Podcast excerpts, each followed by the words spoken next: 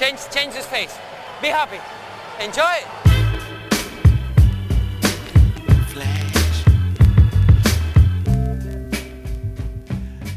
Está começando mais um episódio do podcast Dentro do Garrafão, podcast no qual a gente fala sobre tudo que está rolando no universo da NBA e agora no universo dos playoffs da NBA. Meu nome é Matheus Manes e junto comigo está Lucas Patti. Opa, Matheus. Bem, Paty, você estava errada e eu estava certo sobre a previsão do quarto jogo, mas é. Previsões que não duram muito porque a próxima minha já vai estar errada, provavelmente. Vamos ver. Mas o Golden State Warriors, na casa do Cleveland Cavaliers, venceu a quarta partida da série e empata agora 2 a 2 voltando para o Oracle Arena. Agora volta de novo a vantagem, onde o mando de campo está com o Golden State Warriors, né? Ah, é. Como foi nos outros episódios, esse episódio também a gente vai falar sobre cada quarto do jogo, apontando o que mais nos chamou a atenção desse jogo de quinta-feira e o que, que a gente pode esperar aí para o jogo número 5 dessa, dessa série. Certo? Certo. Então, Paty, vamos começar aí direto pelo primeiro quarto. Bem, Steve Kerr aí na, pela primeira vez na temporada usou o André Iguodala de titular no jogo, né? No lugar do Bogut, que, que nesse jogo entrou só pra fazer falta praticamente. E com isso o Warriors iriam jogar com um time mais baixo, né? Pequeno até. Só que agora já desde o início, né? Que antes era durante o jogo um pouquinho, agora vai logo de cara. Essa mudança foi utilizada pelo fato que esse time foi o que selou a vitória no jogo 1, no único quarto que o Gold State foi Gold State. Além disso, o Iguodala estava sendo o jogador mais regular do Royals. Ele tem uma tendo uma regularidade no ataque, mesmo passando a bola em alguns momentos em que ele até estava livre para fazer um arremesso de dois ou de até de três. É, vale apontar aí então que você está tirando um pivô e colocando um ala, né? Então, Isso. normalmente se você fosse pensar que ah, vamos introduzir o André Iguodala no time titular, quem sairia seria o Barnes, né? Mas não, Isso. vão direto para aquele time pequeno com Draymond Green sendo pivô, o Harrison Barnes como 4 e aí o André Iguodala sendo o 3 da equipe, né? Time que só entrou no finalzinho do primeiro jogo, que depois a gente começou a ver mais um pouco no segundo. No terceiro jogo a gente viu muito até com o David Lee no papel de pivô e agora entrando desde o começo aí, desde o começo do jogo, o Steve Kerr arriscando essa equipe, né? E começando a partida parecia, por um momento, pelo menos, que essa mudança poderia ser um erro do Steve Kerr, né? Porque Tristan Thompson já pegou dois rebotes rápidos, ofensivos, né? Cleveland Cleveland abriu 7 a 0 já nos primeiros dois minutos. O Steve Kerr pediu tempo. É, pediu aí pra conversar com a galera pra ver qual é, porque, né, 7 a 0 já de cara, assim, é, já começa mal a coisa. É pra frear o ritmo do Cleveland também, né? O LeBron não teve vida fácil nesse quarto, por causa da boa defesa que o Gold State Warriors fez, assim, depois desse tempo, né? Diferentemente do jogo 1, 2 e 3, em que LeBron já havia marcado muitos pontos em cima do, do Barnes, né? Mas com o Iguodala marcando, o Gold State o forçava a passar a bola pro pessoal, né, pro, pro resto do time tentar fazer o jogo deles ofensivo, sem o LeBron, e em função disso foi o que o, os arremessos do time de Ohio foi o, foi o jogo que mais foi distribuído, né, os arremessos. Não ficou assim, LeBron já arremessando 20 vezes no primeiro quarto. Mas tem uma questão aí também, é que não só isso aconteceu, mas também o Cleveland, vendo que estava tendo uh, a marcação do, do Hugo Dallon LeBron, e quando ele caía caía, acabava na transição, pegava o Harrison Barnes, alguma coisa assim, a defesa do Golden State já mandava dupla marcação para cima dele, mandava uma ajuda agora. O que a gente viu um pouquinho no terceiro jogo, agora a gente viu durante a partida inteira do Golden State. E talvez por conta disso, o Cleveland começou a botar menos a bola na mão do LeBron, o que sinceramente eu acho que foi um erro. O time começou a ir muito no post-up, inclusive no, no Mosgov, inclusive no Thompson, mas não conseguiu criar um ritmo ofensivo tão bom, né? E agora, como a gente falou no, no final do último podcast, o time joga melhor quando o LeBron é quem tá distribuindo a bola, é quando ele que tá fazendo o jogo rodar. Como ele não tava fazendo isso, o time, como a gente vai ver também ao longo do jogo inteiro aconteceu isso, o time começou a pecar um pouco ofensivamente, né? E diferente do que a gente viu no resto dos jogos, nos outros jogos da final, era óbvio que esse já não, não era mais um jogo defensivo, né? Ele passou a ser um jogo ofensivo, com as duas equipes já chegando a 20 pontos, com mais de 4 minutos para acabar o fim do, do primeiro quarto. Draymond Draymond Green e Harrison Barnes, que a gente falou no outro episódio, que arremessaram muito mal. O Harrison Barnes foi, fez nenhum ponto, né? O Harrison Barnes não acertou um arremesso. Terrível. Draymond Green muito mal também. Agora eles estavam fazendo seus arremessos, principalmente no canto das quadras, e obviamente ganhando confiança para continuar arremessando, né? Inclusive o Draymond Green, que a gente falou que estava meio afobado no outro jogo, agora estava muito mais controlado, né? Parecendo o Draymond Green que a gente viu no resto dos playoffs. E Iguodala não só começou bem defensivamente em cima do LeBron, como, como o Pat já falou, mas muito bem ofensivamente também. Da mesma forma que o Steve Kerr começou a usar ele mais, fa fazer o Iguodala estar tá mais participativo no ataque, agora estava muito mais até. Imagina que a marcação que a gente falou no outro, no outro episódio, no episódio número 2, se eu não me engano, do Mosgov marcando o Iguodala na transição, voltou a acontecer em alguns pontos aqui. Só que quando isso acontece agora, com ele sendo muito mais participativo no ataque, ele vai num pick and roll, ele vai pro canto da quadra, ou então ele ameaça, vai no um contra um mesmo pra cima do Mosgov e começou a explorar essa marcação aí do Cleveland Cavaliers, né? Bem, o Barnes, o Goldal e o Green já nesse primeiro quarto aí contribuíram com 19 pontos, né? O Barnes e o Green, que no último jogo estavam zerados, fizeram já juntos 10 pontos aí pro Gold State. E outros, outro jogador que contribuiu bastante foi o, o Lee. Em 4 minutos que ele ficou em quadra, di, diferentemente do Leandrinho, né? Que a gente acreditava ter mais tempo de em quadra, ele não foi escolhido para jogar esse quarto. E quem entrou mais assim, depois do Lee foi o, o Livingston, que defende até melhor que o Leandrinho, e também um bom distribuidor de bola aí, que ajuda bastante, né? O Leandrinho é mais aquele cara de pega a bola, arremessa ou dá um corte, né? Não é um cara de passar a bola e tal. É, porque o Sean Livingston é um armador mesmo, né? É, de fato é. O Leandrinho costuma jogar mais como ala armador, né? É. O Sean Livingston começou muito bem, como a gente falou no outro episódio que esperava ver mais do Lee, a gente viu o Lee em todos os quartos aí, sempre entrando, pelo menos jogando um pouco aí ele jogou até bastante. O cara que passou tanto tempo no banco, né? Agora tá podendo finalmente contribuir para essa equipe. Mas realmente foi o Sean Livingston que foi o cara vindo do banco ajudando essa equipe. Jogou muito bem durante toda a partida, já começou bem nos poucos minutos que jogou nesse primeiro quarto. Né? E aí, pela primeira vez nessas finais, o Golden State chegou a 31 pontos no final do primeiro quarto. Antes desse jogo, eles não tinham passado nem de 20 ainda. Foram duas não. vezes terminando com 20 pontos aí. Então, fim do primeiro quarto, 31 pro Golden State, 24 para o Cleveland Cavaliers. Green throws it in Livingston. Back out Iguodala. Puts up the three. Knocks it down. Iguodala with his third three-pointer of the game.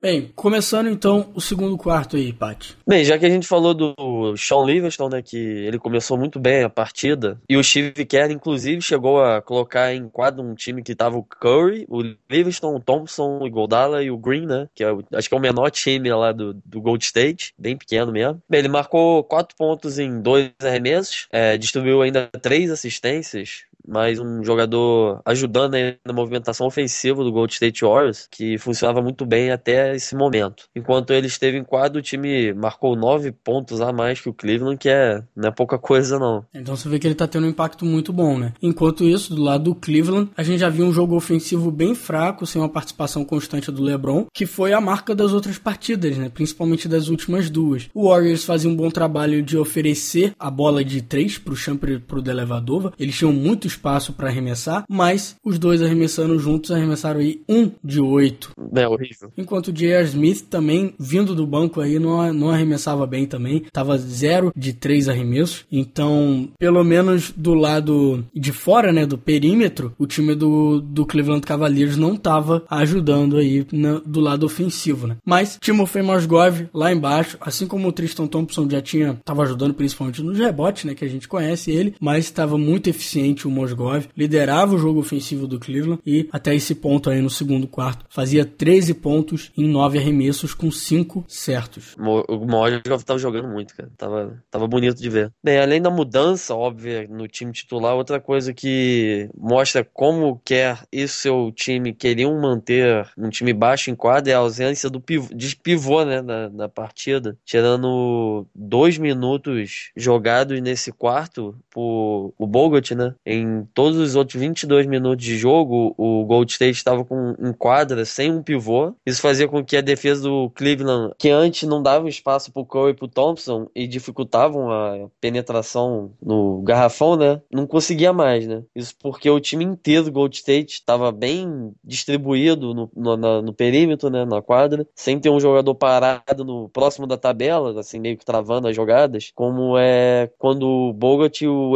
Ezeli jogam, né?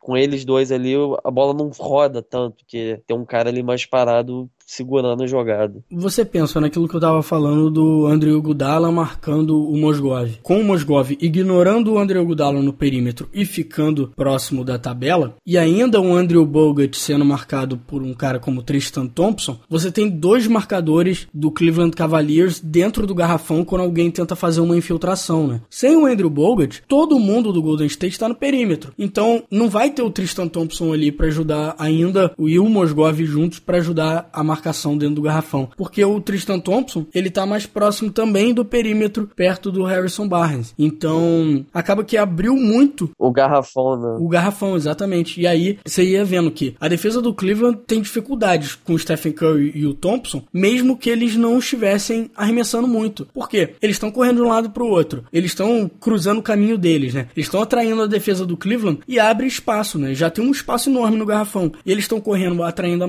marcação, vai abrindo mais ainda. E aí, mais interessante ainda, eu acho, é como os dois estavam constantemente envolvidos em fazer bloqueio para os seus companheiros. Porque, pô, a defesa espera que quem arremesse são eles, né? Mas se eles estão fazendo o bloqueio, significa que a defesa vai ficar toda em cima deles e o outro cara que estava com a bola na mão vai ter um espaço enorme livre, né? E isso aconteceu muito, principalmente com o Sean Livingston. Sean Livingston recebendo bloqueio, saía com facilidade pela marcação e tinha espaço aí para desestruturar, né, essa defesa do Cleveland Cavaliers que funcionou tão bem no terceiro jogo, agora não estava funcionando da mesma forma, né? Não. Bem, assim termina o primeiro tempo, aí 54 a 42 pro Golden State Warriors, abrindo uma vantagem bem grande, né? Que eles não tinham visto durante todo o resto da série, né? Uma vantagem boa de 12 pontos. Como comparação, lembrando, eles marcaram apenas 37 pontos na outra partida, né? no jogo número 3, né? Então, de 37 para 54 é uma diferença boa aí de 14 boa. pontos. Bem, nesse quarto aí aí no segundo quarto o LeBron machucou a cabeça, né? Ele foi fazer uma bandeja, fazer, fazer um. Tipo, é, acho que é, eu não sei o nome em inglês, nem em português, é, tipo um reversozinho. O Bogut deu uma pancada nele assim, LeBron caiu, saiu, saiu catando cavaco e sentou a cabeça no, numa lente de uma câmera, fazendo até um corte, sangrou e tal. Ele ficou um tempão parado lá. Ele voltou, ficou até meio, meio desnorteado, mas bateu seus lances livres lá e depois tomou quatro pontos na cabeça. Se, se já não bastasse estar tá cansado, né? No quarto, sacramentou, né? As Mozgov throws it down. No look pass from LeBron James. How about the vision?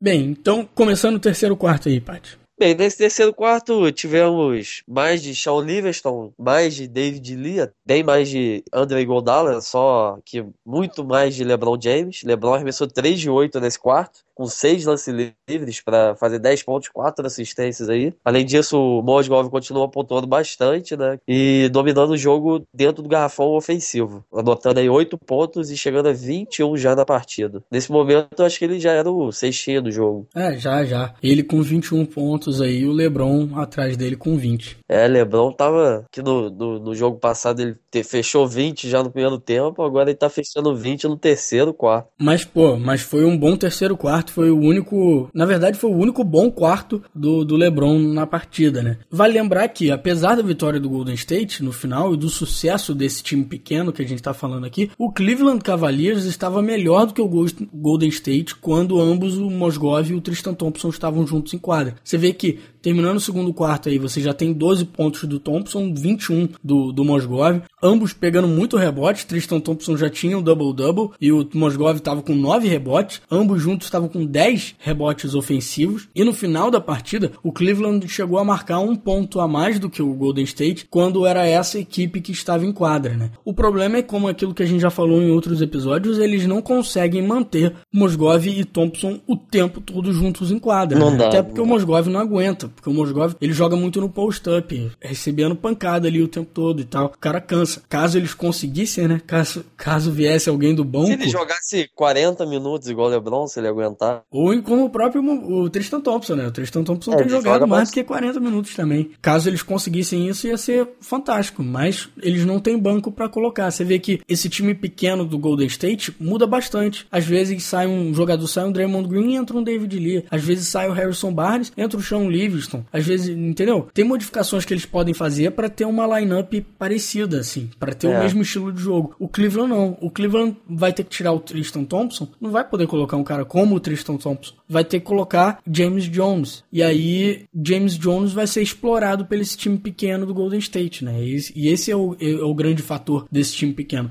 Ele explora todos os outros times do, Gol- do Cleveland que não o time titular, né? É. O time do Cleveland praticamente jogou com sete jogadores, né? Entrou J.R. Smith e James Jones. E no time do Gold State, né? Entrou o Livingston bastante tempo, o Lee jogou bastante tempo, o Leandrinho jogou ali seis minutos. É o terceiro reserva que entrou mais tempo. E o time do Gold State aí, muita gente que entra contribui bastante, né? Cara, a falta do Curry e do Love tá absurdo. Você vê, principalmente quando o Cleveland Cavaliers tem um time pequeno, é justamente quando o Golden State Warriors se aproveita, né? É. Mas com o Kyrie Irving, esse time pequeno do Cleveland tinha um, pelo menos um poderio É um cara- ofensivo, né? é. Sabia fazer ponto, né? Mas agora isso não, não acontece, né? Apesar do sucesso do, do- desses caras, né? Dos grandes e principalmente desse bom quarto aí do LeBron no jogo, Della Vedova, Shumpert e J.R. Smith continuaram muito mal, como a gente falou, já estavam mal antes, agora continuaram não adicionando nada pra equipe, né? Juntos aí até esse ponto tinham arremessado 6 de 24, 6 certos de 24 arremessos. Pô, sem condição. Esse terceiro quarto aí o Cleveland ganhou de 28, 22, né? Chegando aí a, a diferença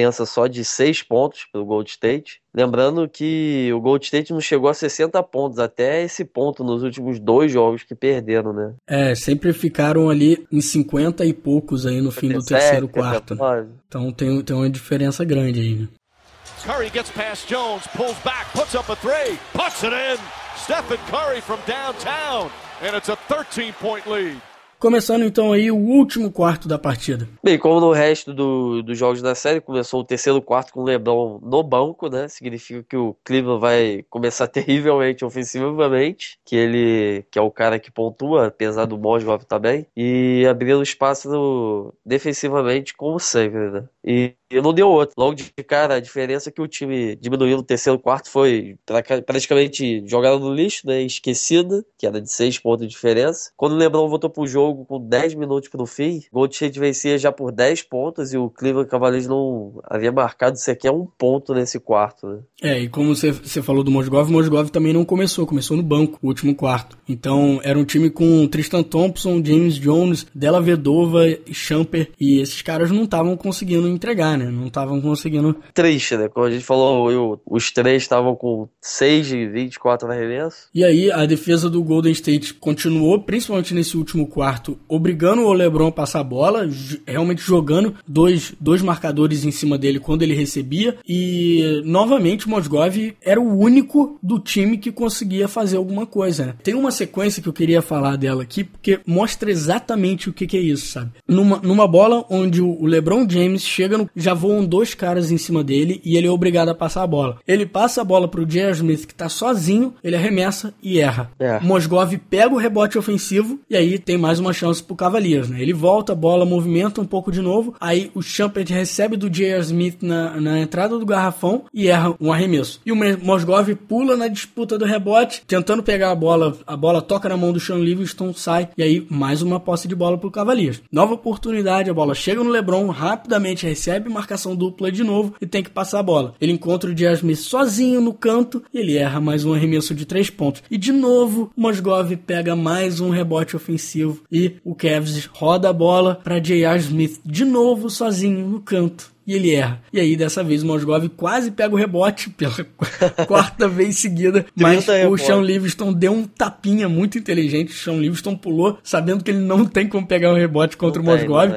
Ele só deu um tapa na direção do Draymond Green. Draymond Green pega a bola, joga para Stephen Curry. Stephen Curry corre em direção ao campo ofensivo, recebe um bloqueio rápido e aí o James Jones se pega marcando Stephen Curry. James é, Jones contra o Stephen Curry, aí você já sabe o que aconteceu, né? Aquele pulinho para trás, step back, arremesso, mais três pontos aí. Capaz de Golden State Warriors. Aí você vê, a quantidade de oportunidade que o time do Cavaliers teve não foi pouca. Não, mas não. Os, o, o Champer e o J.R. Smith, assim como o Delavadova, não estavam conseguindo ser, ser peças boas né, pra equipe. Eram peças ruins, né? Os caras estavam realmente prejudicando a equipe. E aí é complicado, né? Pô, esse quarto aí ficou 27 a 12, cara. Acho que foi o pior quarto de, de todos os jogos da, da, das finais. Pô, 12 pontos pro Cleveland. Nem os 20, nem os 20 pontos que LeBron não marcou nesse jogo dava vitória, né? Perder de um ainda. Desses pontos todos que você falou aí, sete foram do Mosgov. Então, 7 de 12 do Mojov, que nos últimos jogos não estava ficando no último quarto, né? É, bem ou mal, ele foi melhor na partida em números, né? 28 pontos, acho que foram. Quantos rebotes? 10. Mas você vê, né? Porque teve um rebote ofensivo que não foi contado para ele. Um desses rebotes que eu tô falando, ele deu um tapa para trás pro Champert. Mas aí não contaram esse rebote ofensivo, então. Só contaram o outro que ele agarrou a bola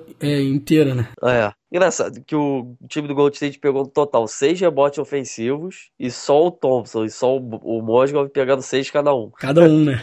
seis ofensivos, isso pode ser ver que não ganha jogo. É, porque se você estiver arremessando tão mal quanto é. o Cavaliers estava, você vê, o final do jogo, o Golden State arremessou 46,8%, quase aí 47%. E enquanto o Cleveland Cavaliers arremessou 33%. Uma diferença grande demais, sabe? O Cleveland, no total, arremessou arremessou 88 vezes, enquanto o Golden State arremessou 77. Então tem uma vantagem muito grande aí de arremessos pro Cleveland. Eles só não estavam é. convertendo. Teve muita chance aí de ganhar e complicado, mas continuando, com seis pontos, né, que o Goldalo, 7 do Curry, 5 do Green, a vantagem de 6, né, que começou, foi para 19 com três minutos faltando aí pro jogo acabar. O Cleveland desistiu do jogo, tanto que entrou o Kendrick Perkins, entrou o Joey Harris, entrou também o Mike Miller. Eu nem lembro a última vez que eu vi o Joe Harris jogando. E se então estamos falando de impacto de Sean Livingston no primeiro tempo, podemos ver que no final seu impacto foi muito maior. Quando o armador estava em quadro, o Gold State marcou 25 pontos a mais que o Cleveland Cavaliers. Bastante coisa. E o André Iguodala, pela segunda vez, termina o jogo como melhor jogador da partida. Eu acho que não tem dúvida quanto a isso, né? Só que dessa vez ele também teve um impacto maior do que o LeBron do, do outro lado, né? Que hum, na, na primeira partida a gente falou que por mais que o LeBron tenha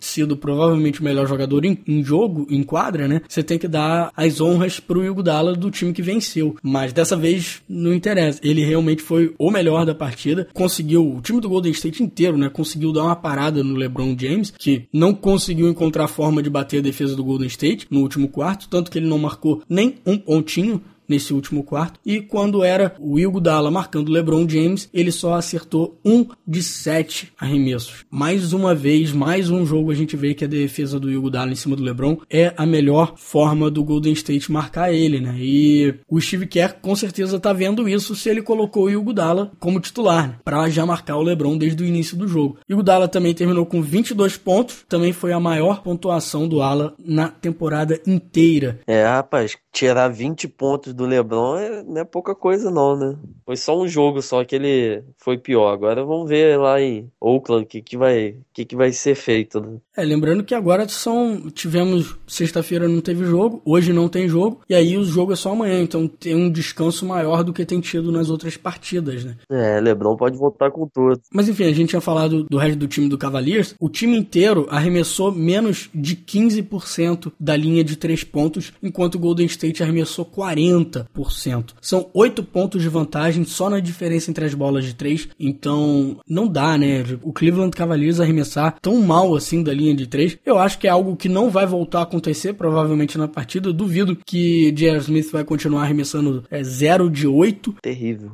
Espero que pelo menos eles melhorem um pouco no, nos arremessos de três. Espero que voltem a ter um, um jogo ofensivo liderado pelo LeBron, né? Ah, a sim. gente entende que a marcação foi um pouco mais acirrada em cima do LeBron do que foi nos outros jogos, mas também foi no, no contra o Atlanta, né? E, e, o time do Cleveland Cavaliers achou as formas de jogar contra o Atlanta com aquela defesa mais pesada em cima do LeBron, porque se, se voa dois jogadores em cima do LeBron é porque tem alguém livre na quadra, né? É, e esse livre tem que, pelo amor de Deus, fazer alguma coisa, né? Roda a bola ou acerta a porcaria do arremesso, porque, pô, 12 pontos num quarto é tristeza. Bem, curiosidades aí, o Draymond Green é o único jogador da história da NBA a ter quatro tocos e cinco roubos de bola numa final, mostrando aí o seu desempenho defensivo, né? E do lado ofensivo, Stephen Curry agora tem 522 pontos nesse playoff, que é um recorde para a franquia do Gold State, né? Agora é o maior pontuador da história dos playoffs do time de Oakland. Vamos ver se talvez o próximo jogo, quem sabe um outro aí, a gente vai ver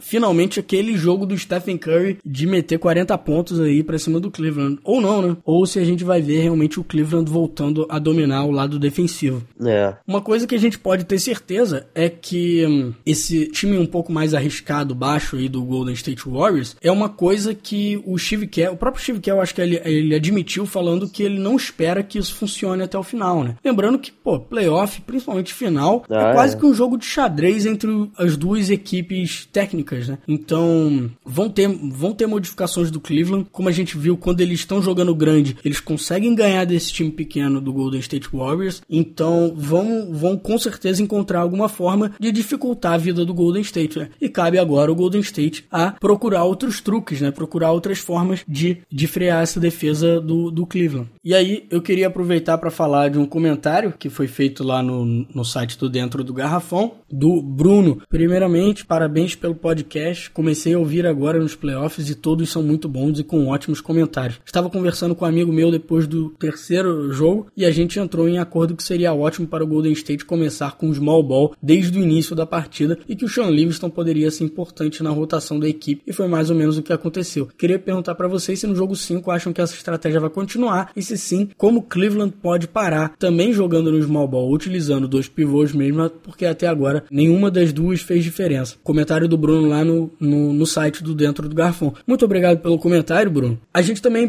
pensava nisso, né? Que o small ball fosse a preferência do Steve Kerr agora para frente. Tanto que a gente esperava ver mais do, do David Lee. E o Sean Livingston fez uma diferença enorme para esse jogo. E com certeza vai ser um jogador que vai aparecer bastante aí para frente na, na equipe do Golden State. Mas, como eu tava dizendo aqui, o small ball do Cleveland Cavaliers não consegue acompanhar o small ball do, do, do Golden State. É, muita disparidade. É, foi esse small ball que destruiu todo mundo que passou pela frente aí. Quando eles tiveram também um pouco de dificuldade com o Grizzlies, quando o Grizzlies saiu na frente 2 a 1 esse time do small ball depois destruiu é, os outros jogos pra cima do, do, do, Memphis, né? É realmente complicado. É, aí você vai colocar quem? James Jones? Não vai funcionar, né? Eu com certeza, eu acho que a gente espera, né, Pat? Ver um pouco mais do, do banco do Cleveland daqui pra frente. Pô, podia fazer um teste aí do... Do Sean Marion. Exatamente, Pô, exatamente. Esse é um cara que devia aparecer. Tem experiência. Tem um arremesso horrível, mas, cara, a bola cai de vez em quando.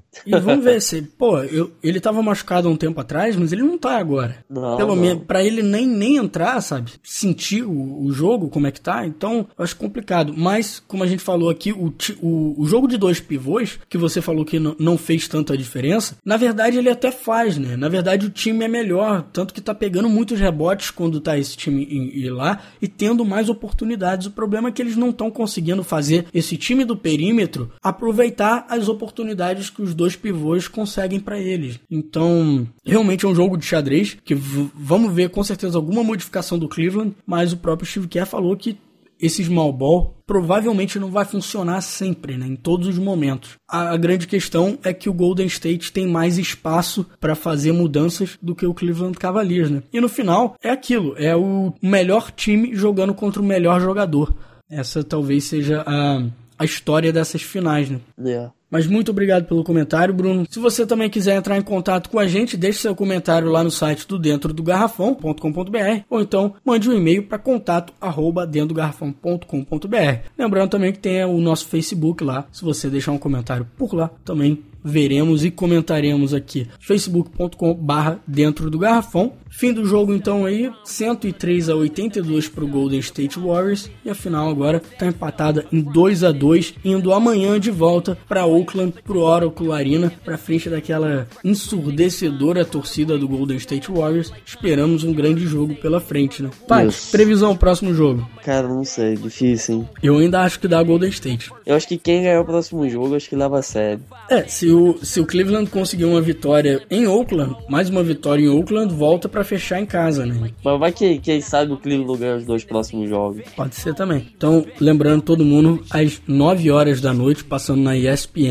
tem o jogo lá, Cleveland Cavaliers e Golden State Warriors pelo quinto jogo da final da NBA de 2015. Fechou então o episódio de hoje, né, Paty? Por hoje, fechou. Então vamos ver se a gente consegue fazer mais um episódio aí, provavelmente saindo na terça-feira. Caso não, a gente vai fazer um episódio aí com dois jogos daí pra frente, certo? Certo. Então, até o próximo episódio e boas finais. Maybe you this thing's fiendish, the fiends will fly. I'm a genius, my jeans are shot and heat rock, huh? Mama raised me well, but see pops at three o'clock. He locked the freeze box and turned on CL Smooth and Pete Rock and put it on repeat while I walk for three blocks. Same three blocks I beat for 10 years, attempting to shift my speed to fifth gear. My career is close, it's what I fear the most. Will I hear my own folks when they clear the smoke? I feel fearless, but feel the pulse of hip hop. My nature is treacherous, toxic, Vin Rock, huh? I've been plotting and scheming. Watch, I got a mean crossover with the arena shot.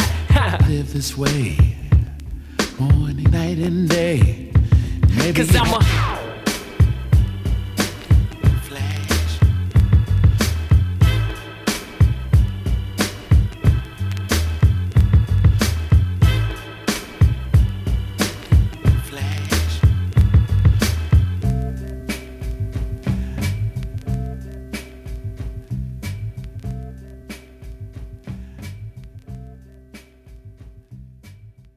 Pô, desse jogo, eu não sei se você chegou a anotar aqui que eu não, não li tudo. Porra, o Della Vedova agora- virou arremessador de três. Toda hora ele tava pegando a bola e arremessando de três. Alguém fazia um screen pra ele, ele puxava pro lado e arremessava. E ele ficou arremessando pra caceta. Acho que ele se animou pra caralho no jogo É, 3. é. Ah, agora eu vou tacar três, que se foda. Mas não deu certo. É. Porque o, o Golden State tava, tipo, desafiando ele a arremessar, sabe? Abrindo É, espaço pra ele arremessar. sabe que ele não é isso tudo que, que ele foi, né? Não, é, foi um jogo só, pelo amor de Deus. Isso todo Não, mundo é. sabe, né? Foi um jogo grande, é, bom ofensivo que ele teve, mas ele não é um jogador ofensivo, Todo mundo tem seu dia, né? né?